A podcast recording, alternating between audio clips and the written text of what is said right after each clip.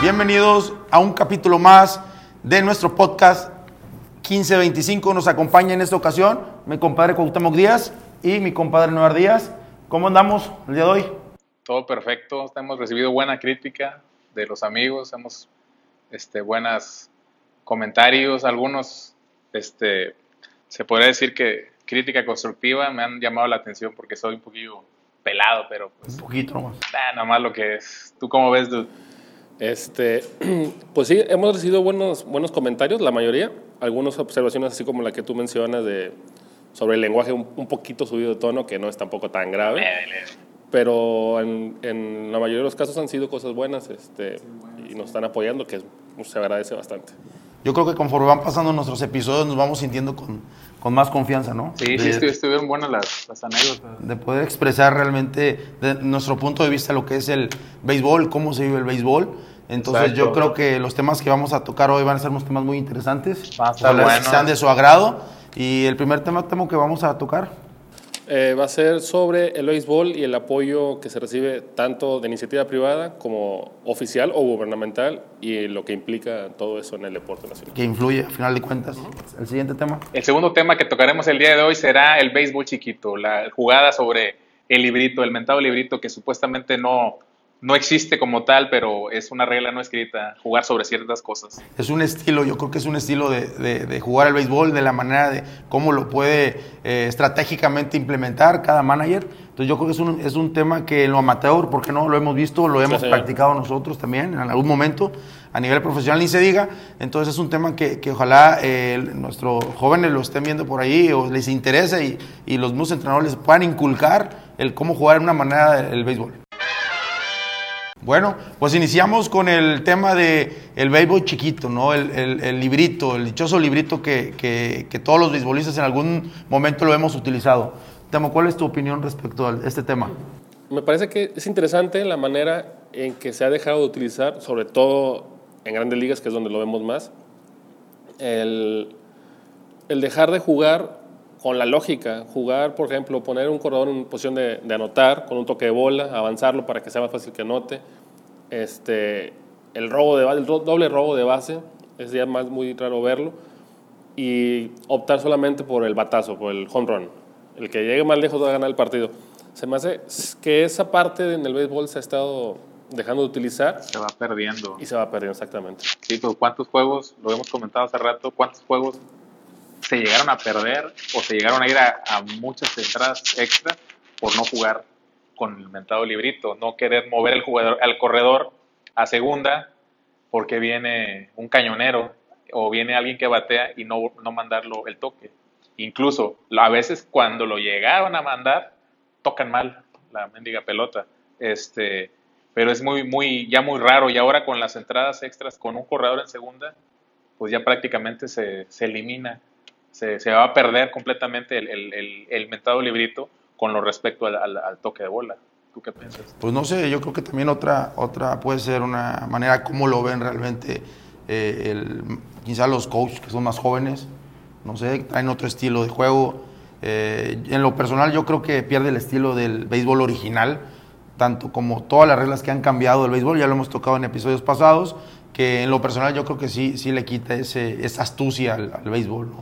Entonces hay otras jugadas, otras reglas no escritas, como el, el pelotazo al, al- al bateador, ¿no? Cuando festeja un, jonrón, quizá cuando hay una barrida en, en según alguna de las bases, que levantan por ahí los spike, que venga por ahí un, un conato de bronca o un golpe, luego un conato de bronca. Entonces son reglas que, que realmente, eh, ¿por qué esas no las han detenido?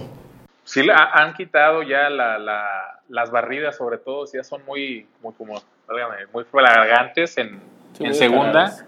Sí, la, lo marcan out. Y, y obviamente las que, a mí en realidad la que no me gustó es la de el, el bloqueo y el golpe en home. Esa, esa era buena. Me llegaron a tocar varias a mí, este, dar y recibir. Este, pero sí, ah, hubo, sobre todo con la lesión de este Buster Posey, fue el que se fracturó el, El catcher de San Francisco. el catcher de los gigantes de San Francisco se fracturó, creo que tibi peronea, una cosa de esas por el encontronazo y de, a partir de ahí ya no. Pero regresando a lo que es el toque, sí, muchos, juga- muchos y no sé por, por managers este, jóvenes, porque los man, no están, ya están medio madreados unos, unos, unos managers y siguen jugando así. Este, el de los, ¿cómo se llama? El de los, el que era de los cachorros, Madon, Joe Madon. Joe Madden. ¿Cuántas veces estamos viendo la Serie Mundial? Cuando por fin ganaron los cachorros, nunca quiso usar el... Sí tenía a Chris Bryan y tenía a este Anthony Rizzo y todas las demás que le ponen en donde sea, pero en ese momento era poner el corredor en posición de anotar. Igual pasó en la Serie Mundial Dodgers contra, contra Boston. Este, Eric, este, ¿cómo se llama? Roberts. el- Roberts, que yo, yo decía, yo le voy a Boston, pero yo decía, ¿por qué no tocas la bola? ¿Por qué no te robas bases? Una cosa que se ha dejado de usar y que tengo mucho que no es un toque sorpresa.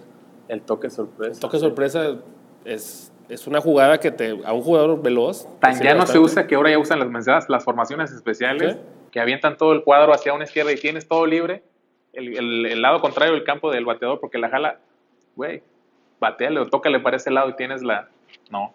Y como quiera, jalan la bola la- lo- y es, es a las manos casi siempre el, el- el batazo y se elimina por completo el, el toque de bola o el jugar, como decimos, con el librito. Ahora también creo que el cambio de reglas, las modificaciones que han hecho últimamente también te limita mucho jugar. Por ejemplo, quitar el- los cuatro lanzamientos en una, en una base intencional. ¿Los qué? Los cuatro lanzamientos. Ok. Este, Oh, sí, sí. La base es una oportunidad para que el corredor avance, porque un mal tiro del pitcher a- hacia home, este, se va la bola y anotan ahí, entonces le quitas también esa posibilidad de seguir jugando de esa manera. Igual me parece que también el limitar a los pitchers a tener que enfrentar a fuerza a tres eh, bateadores por entrada como un mínimo, al, al pitcher, al, al equipo defensivo le da El una relevista. desventaja. Sí, le da una Cuando porque yo como, yo como bateador puedo poner a uno que se me acomode más.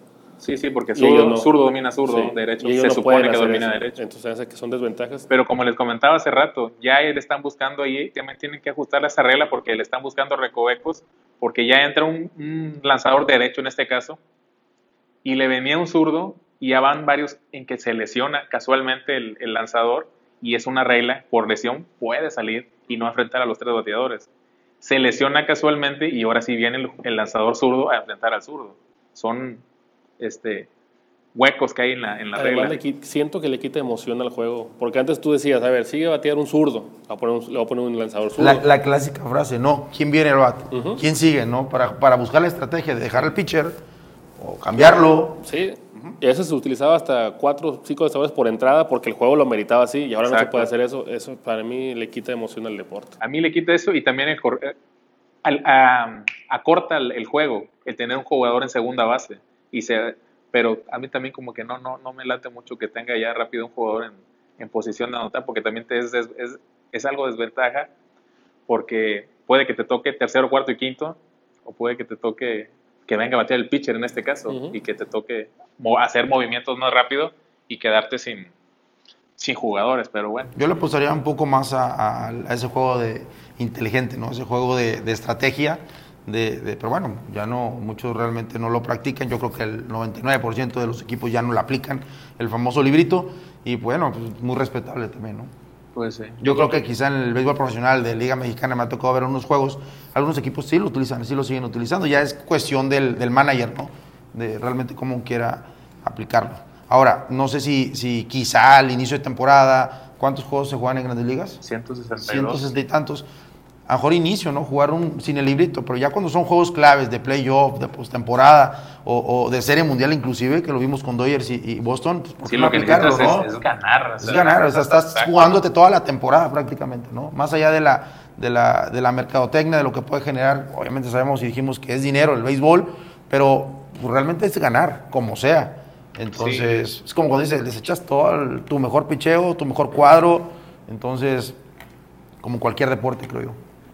Así es, porque se confían, muchas veces quiero pensar que se confían en que tengo el lanzador este, estelar con una carrera, tiene, dos carreras tiene para, para sacar, pero eso no, no te da ninguna garantía, sobre todo en Serie Mundial, como estamos hablando. Hay que sacar todas las que tienes. Si tengo un base, aunque sea la, pri- la primera, segunda, güey, toca la bola y, y júntalo. En esa serie mundial que, comentábamos, eh, recuerdo el juego que se fue a 18 entradas. Sí. Este, en varias oportunidades tuvo, tuvo Dodgers para ganar el partido. Y nunca. Nunca se, nunca se animaron a hacerlo y ahí fue donde... Al final ganaron el juego con un jonrón, pero tuvieron la oportunidad para acabarlo mucho tiempo antes Sí. y no lo aprovecharon por no lo- tratar de no jugar al, quisieron usar. al batazo solamente. ¿Cómo le llaman cuando eh, se puede considerar algún tipo de acuerdo entre caballeros, entre equipos, entre el béisbol? De que realmente ningún equipo lo aplica, ni el otro. Se puede denominar eso. Hay un acuerdo in- no escrito. No creo. No creo, Es- la yo creo que apuestan más, lo que tú dices, es un negocio y la gente quiere ver batazos y se van a eso. Pero realmente no siento que pierde atractivo el juego con un score de 12 ponchados por equipo porque todos quieren volársela en lugar de estar jugando un, partido emocionante de, con toques de bola, con hits, con robos de base, con lo, con lo que es el béisbol. Sí, porque ¿Qué otra? Los porcentajes, perdón, Sí. los porcentajes de, de- de bateo, ¿no? Los porcentajes de bateo, a final de cuentas, no sé con cuánto quedó campeón bateador, mejor bateador, 300. Es casi ¿Llegó a los siempre- 300? Sí. Sí, siempre anda, siempre cambió el bateo, siempre a los 300, De 320, 10 turnos, de 10 turnos conectó 340. 3 turnos. Entonces, en, en- por lograr tienen un- una cantidad de 4 turnos al, al BAD en un juego. ¿sí? O sea, n- realmente para ellos hacer su, su chamba es dar dos hits, un hit. Un juego, ¿no? Sí. A lo que voy, la lógica del sentido común es de que si te vas a parar a batear para definir un juego, la- lo que tienes en contra es no hay pocas probabilidades que efectivamente le puedas dar y puedas definir el juego. Hay demasiadas estadísticas. O sea, como llegaron a ver la película, la de Moneyball, es llega a la base. ¿Y por qué? Porque llega a la base. Como no importa sea. como sea, pero llega a la base. Anota y es en base. Eso es lo que, en realidad, la esencia. Muchos no. Muchos mejor prefieren ver, pues si le estoy pagando quién sabe cuántos millones, tiene que sacar el, el- el- dar el, desquitar el sueldo con el, con el Yo no sé qué tan buen trancazo. porcentaje de bateo tenga, por ejemplo, José Altuve, porque él también es- tiene buena, buena marca de home runs, pero él es para que esté tocando la bola, toque sorpresas, se esté envasando de cualquier manera, porque tiene las características y tiene las habilidades para hacerlo. Sí, sí, pero bueno, es que tú, yo digo que es especial él, porque cuando llega a, a playoff, es un animal ese cabrón, por, aunque esté chiquitillo, este, sí le pega. Sí, pues también trae un bat que está de su tamaño.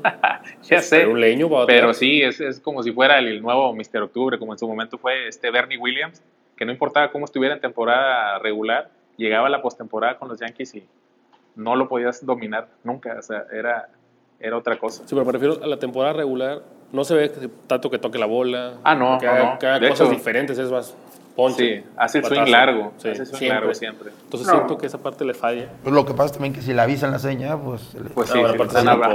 Sí, ya sabe que viene. Fíjate que yo hice un comentario de, del swing que hizo contra Chapman y lo vi hace días, lo vi en el Face y el lanzamiento fue un cambio. El lanzamiento de Chapman no no fue la- no fue la recta de, de- de 100 millas. Sabía que venía un cambio de 80, güey. Un cambio de 80 millas y le dio en la nariz a la bola. Yo se acabó el No juego. quiero decir que son tramposos, pero todo indica que sí, Lupe, aunque a ti te moleste eso. Ayer, Pero sí, sí lo vi hace días. En la serie que están jugando ahorita Houston y Dodgers, la gente que está yendo a... a- ¿Todavía la buchea?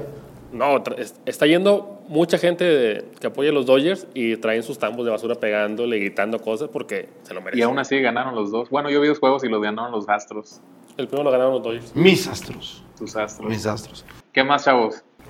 Pues bueno, yo creo que queda mucho que, hay mucho que hablar de este, ¿Algún otro, de este tema. ¿Algún otro les quería comentar? ¿Alguna otra este, situación de béisbol chiquito que, que de librito que, que les haya quedado ahí por, por comentar? Yo, la- yo creo que la que está muy marcada es sobre el toque de sacrificio, ese yo creo que sería la inicial para mí, no sé para ustedes, La base intencional. la base intencional también. Eh, ¿Por qué no el, el- el- el- la técnica de bateo que ellos que, que sí la emplean de batear siempre al lado contrario? Por ejemplo, es un bateador diestro, si hay un corredor en segunda base, ellos juegan con el librito. Yo creo que más allá del librito es, es, una, es una obligación que se le inculca al bateador que tienes que batear hacia la espalda del bateador, ¿no? Sí. ¿Sí? Entonces, otra puede ser la, el cambio de lanzador, que se limitó ahora a, a- por entrada o por tres bateadores mínimo, bateadores mínimo. algo así. Entonces, yo creo que eso es algo interesante que, que- que ojalá eh, se siga llevando igual, aunque algunos equipos, pocos equipos lo, lo lleven a cabo. Para mí siempre va a ser interesante esa. Y hablando de libritos, Anwar, a ver, cuéntanos un poquito de esto que tenemos por aquí. Oh, Me llamó mucho la atención porque yo solamente llegué a tener tazos y de las abritas. Es una pequeña colección que tengo ahí de tarjetas de todos los deportes. Tengo una colección de, Bueno, de los Cowboys, Los de Cowboys. todos, de por sí. De hecho, hice una vez un intercambio con un cuate ya de, del Pacífico. Me cambió unas de del, de tu amigo Ismael. ¿Por cuál es Ismael? ¿Por aquí anda? Ahí anda, Todas todas, son de esas Ismael. son de Ismael. Todos son Ismael. Sí. Tengo unas de Ismael y unas de Vinicio Castilla cuando era. Tengo una acá de Durazo firmada, Pero el Durazo. de Miguel Córdoba. Ahí están buenas. ¿Este de dónde? ¿De dónde? ¿De dónde es? ¿Mexicano? Sí, Sí, cuando estaban sí. los piratas, Fue el que como lo platicamos de hit juegos con, Con. Rincón. con Rincón. Sí, ahí, ahí hubo varias. No vaya que si eras, has sido aficionado. Ah, me gustaba mucho coleccionar tarjetas, ya después, pues no, ya había que comprar leche, pañales y Usted- eso. ¿Ustedes no llegaron a Ay. tener un librito de esos, pero de recortes de periódico? Sí, tenía yo uno de recortes de periódico. Mi papá lo tenía, salíamos, mi papá, por eso le mando un saludo. Me regañó porque digo muchas groserías. Así eres, así eres, así eres. Es lo que hay. Es lo que Es lo hay. que hay. Pero bueno, Pero bueno. les guste. Entonces con esto terminamos esta, este tema. Ojalá les haya, les haya gustado. Y vamos a unos cortes y ahorita regresamos. Bueno, y en el segundo tema del capítulo del día de hoy, es un tema algo controversial para algunos. Es el tema relacionado del béisbol y el impulso que se le está dando excesivo en, en- ocasiones al béisbol mexicano, tanto la iniciativa privada como el gobierno. No sé, Temo Anuar, ustedes eh, tienen un panorama un poco más amplio de este tema. Ya, si fueran otros tiempos, como les comentaba hace rato, si fueran otros tiempos estaría bien que se impulse porque es, está muy, muy descuidado.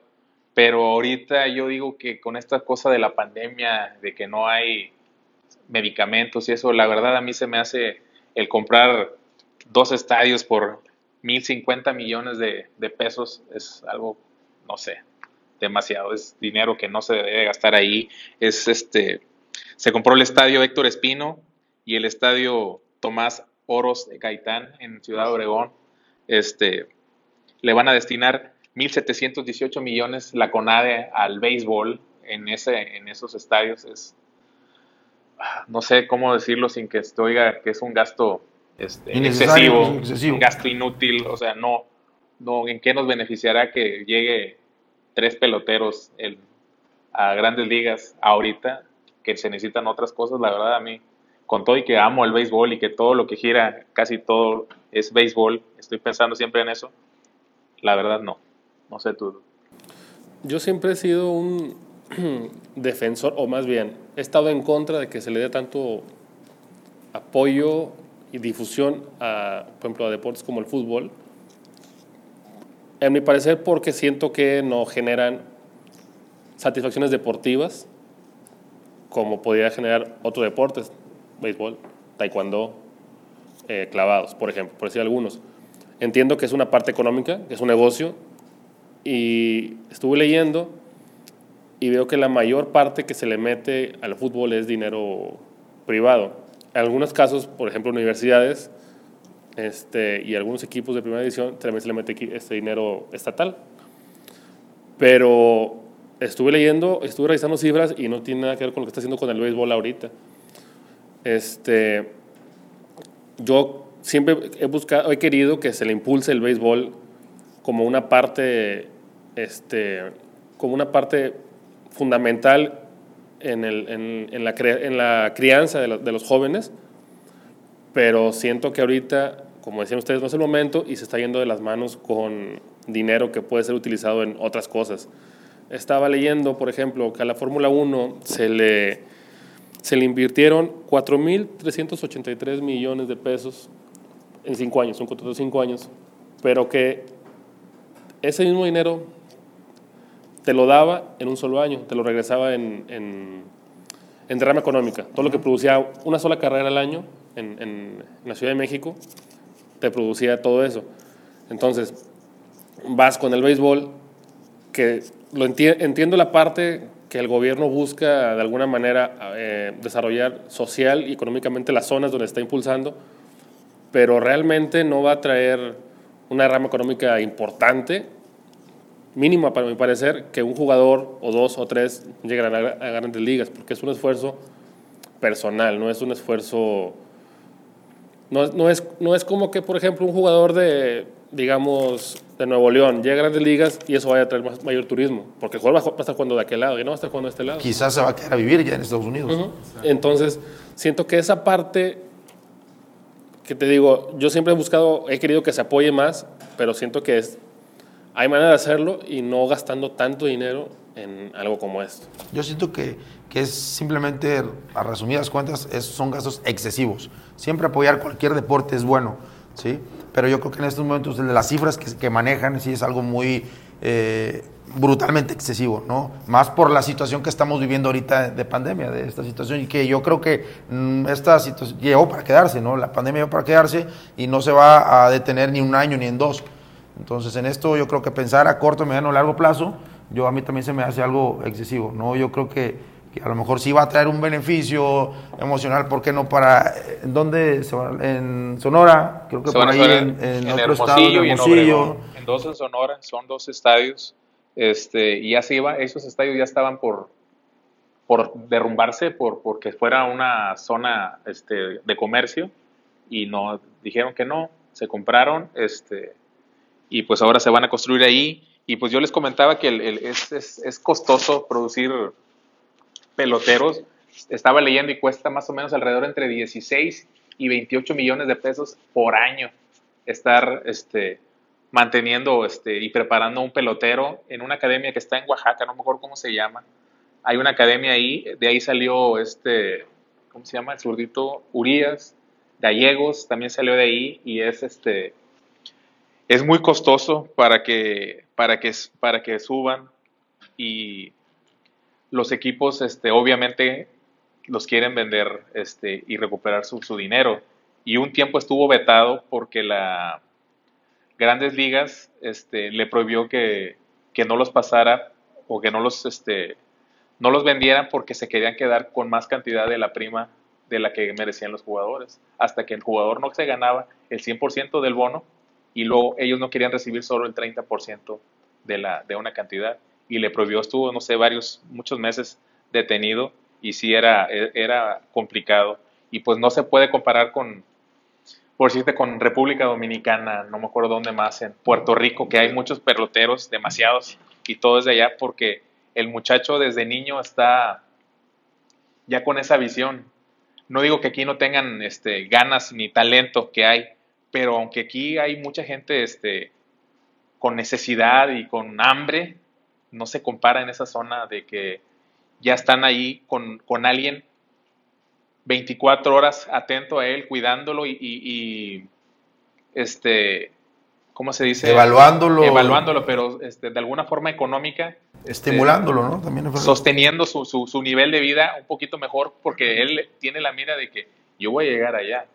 O sea, para los 14, 15 años yo tengo que tener un contrato en, en, en ese país y después que me lleven para aquel lado. No es lo mismo aquí. Aquí siento como que, aunque se los repito, sí hay mucho, mucha necesidad, no tienen esa, no tienen esa hambre de, de- de estar allá y es, es, es abismal el nivel de, de mexicanos. No sé cuántos mexicanos hay ahorita en, en- ahorita en grandes ligas y cuántos eh, son poquitos y cuántos hay en, en República Dominicana. Yo digo que aquí, la verdad, se queda con, hay, como siempre, pues estamos en México, hay una mafia que dice, pues si no te vas en esta cantidad, no, no, no te, vas, no, no, te voy a vender y te vas a quedar aquí, a quedarte en, en- en Liga Mexicana, aunque sea un buen nivel, nunca se va a comparar con, con grandes ligas y acaban en Liga Mexicana o hasta en ligas semiprofesionales, pues talachando para, para traer este billete y se pierde. ¿Cuántos, no, ¿Cuántos talentos no se habrán perdido? Porque no se van, porque cierto directivo dijo, ah, ah, ah, no vas. Estas academias que mencionas eh, por ahí en, en Sonora, eh, ¿tienen algún punto en comparación con Pastegé? Pastegé todavía sigue, ya no, ya no existe. Ya no existe. La Creo academia que estaba en Veracruz, si no mal recuerdo, Estaba en Puebla, en creo. Puebla. En Puebla y había otra que estaba aquí en Nuevo León, la verdad no sé En si el Carmen, Nuevo León. Este, y leí que hay una en Oaxaca. La verdad no sé cómo se llama la ciudad, no me acuerdo, ahorita no traigo el dato. Este, pero esa es la que está ahí produciendo. Y pues obviamente el semillero que son los equipos de, Liga Mexicana, pero ya estando ahí es, es, este pues los invitan a los a los tryouts, a las, pero no, no, no, no muchos se quedan. Yo creo que sería interesante, me ha tocado ver por ahí en- en- en internet, en YouTube, reportajes y entrevistas que le han hecho a estos dominicanos, por decir dos, a Fernando Tatis de los Padres de San Diego y a Juan Soto de, de los Nationals de Washington, ¿no? Sí.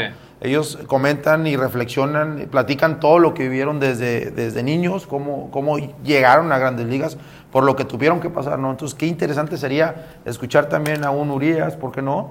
Escuchar, ¿por, por qué no? A, a alguien que esté, otro mexicano que esté ahorita en grandes ligas, al Ahí shortstop de los cerveceros también, ¿no? O sea, Urias. Que, Uri- que es Urias también.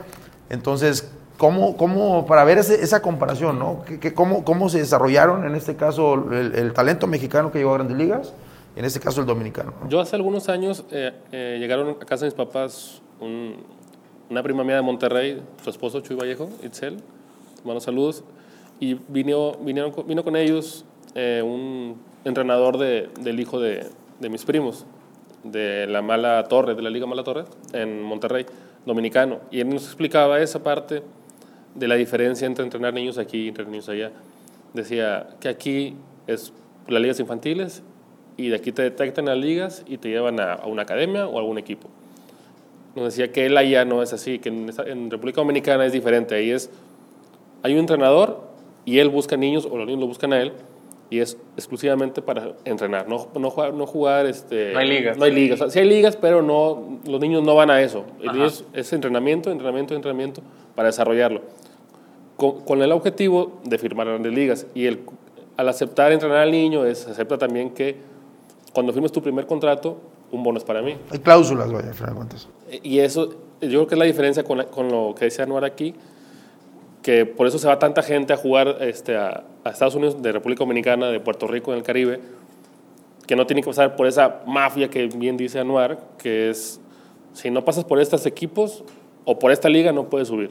Entonces, esa parte, con lo que hablábamos de la inversión que se hace, también tienen que, tienen que intentar los equipos y el gobierno, al hacer una inversión tan grande, tratar de evitarlo, porque no va a, ser- no va a servirte de nada tener tanto jugador, este, Prospecto. tanto prospecto jugando aquí si no se van a poder ir para ningún Es que lado. prácticamente el que sube de, me- de me- mexicano este, viene siendo como un garbanzo de libra. O sea, Sí. tienes que despuntar mucho para, para quedarte porque no te quedas aquí, te quedas en, el- en la liga mexicana. Y igual, a lo que a varias veces he escuchado comentarios de que jugadores que se van no se adaptan, no se adaptan a, a- a estar de qué lado. Sí, un, un caso así fue el famoso ahorita del estadio, Héctor Espino, cuando se fue para allá, eh, era un super talento, cañonero, y no le gustaba estar allá por la comida. Lo que sí Fernando Valenzuela se acopló. Sí, o sea, muchos sí se, se adaptan y se acoplan, pero él era la comida, pues extraño la casa y todo eso, y, y otros no tienen ese, esa de, güey, yo voy allá, cueste lo que cueste, sufra lo que sufra, voy a estar allá. Y cuántos, este, y el de aquí es, Quizá es- no tenía- son garbazas de libra, por decirte, pues este García o, o este Cantú, ellos voy a jugar allá y, y son súper peloterazos, súper estrellas, este, despuntan mucho de los demás de México y, y son los que se quedan de qué lado. ¿Cuántos no hay con ese talento o aún con más talento, pero no quisieron? O sea, no quisieron este, aventurarse o no quisieron este, arriesgarse Sí, a... la mentalidad les, les paga. Exacto. La Ellos- cultura, la, la cultura, cultura. de que desde que naces es, ves, por decirte, no creo que sea, este, sí creo que tenga algo que ver la genética, pero el hecho de que, por decirte, Vladimir Guerrero Jr., que sea igual o mejor que su papá y viene otro hermano atrás de él, igual o mejor que ellos dos, o el hijo de Manny, de Manny Ramírez que está entrenando él, es, está sobre de él todos los pinches días, a- machaque y machaque y machaque. Esa es la, la, la, ¿Qué la- tema? la mentalidad. Qué tema tan más interesante, pero bueno, se nos term- termina el, el tiempo, entonces vamos a ir a un, a un pequeño corte y regresamos. Sorry por las groserías. Bueno amigos, pues hemos llegado al final de este cuarto episodio de nuestro podcast 1525. Anuar, ¿algo que quieres agregar? No, me gustó, estuvo buena la... ¿Cómo te sentiste? Bien, bien. Ahora sí ya no dije tantas, tantas groserías, me regañaron ahí mi papá, una tía, mi mamá me regañó también, pero ya. Hoy le bajé, el próximo voy a venir un poquito más recargado. Y también quiero aprovechar, ¿puedo saludar? O porque luego me regañan porque digo salud. Limitado, pero sí. Quiero saludar a, a mi princesa Gracias. Jimena, Ya princesa Jimena, mi enfermerita, a mi cachorro mayor, a Anuar, también jugadorazo de fútbol americano en sus, en sus épocas estudiantiles. También le mando saludos porque luego se me sienten. A, a su novia Vale, que también es fan del podcast, ahí nos, nos echa porras y nos, nos sigue en, en las redes sociales. Ya. Este, saludos a Itzel y a Chuy de allá hasta Monterrey. Nos estaban hace rato escribiendo y comentando sobre algunas jugadas que les parecen interesantes para, para comentar acá, que lo vamos a hacer en el próximo episodio. Y quiero aprovechar también para felicitar a Lupe. Lo lograste. El, Ah, cap- sí. el capítulo anterior dijiste que querías salar un juego, un juego sin hit ni carrera. Lo lograste el domingo. El juego de Urias. El juego de Urias iba estábamos en perfecto. en nuestras casas viéndolo. Juego perfecto hasta la quinta entrada. Quinta entrada, un tercio. Pues, logró si encontraras un tercio de perfectos y pusiste. Atención, Urias está tirando un juego sin hit. Si por si si anda a ser cabronaurias, es con él. Ah, resulta que pero bueno. La echó a perder. Chao, perdón. Lo, escri- lo Saludos. escribió y segundos después se rompió. Y saludos. Ya lo mandé a Itzel y a Chuy y estoy por eso. No, la verdad es que, que agradecerles a ambos por, por compartir esta, esta mesa. Yo creo que estamos esperando con ansias que llegue el día de, de- de la grabación del, del, de- del podcast. Pero bueno, yo quiero mandarle un saludo a, a- a, pues, a toda mi familia, ¿verdad? Que, que por ahí eh, han hecho buenos comentarios, eh, se entretienen más que nada. Eh, al buen Eder Rodríguez, nuestro gran amigo Eder Rodríguez, desde niño también compartimos ahí los campos de, Saludos. de béisbol, que cumpleaños en esta semana. Él es conductor por ahí de, de deportes de Tebasteca, Tamaulipas. Saludos, Eder, y pasa- espero que te hayas pasado bien. Bueno, pues nos vamos y listos para lo que viene, ¿no? Sí, señor.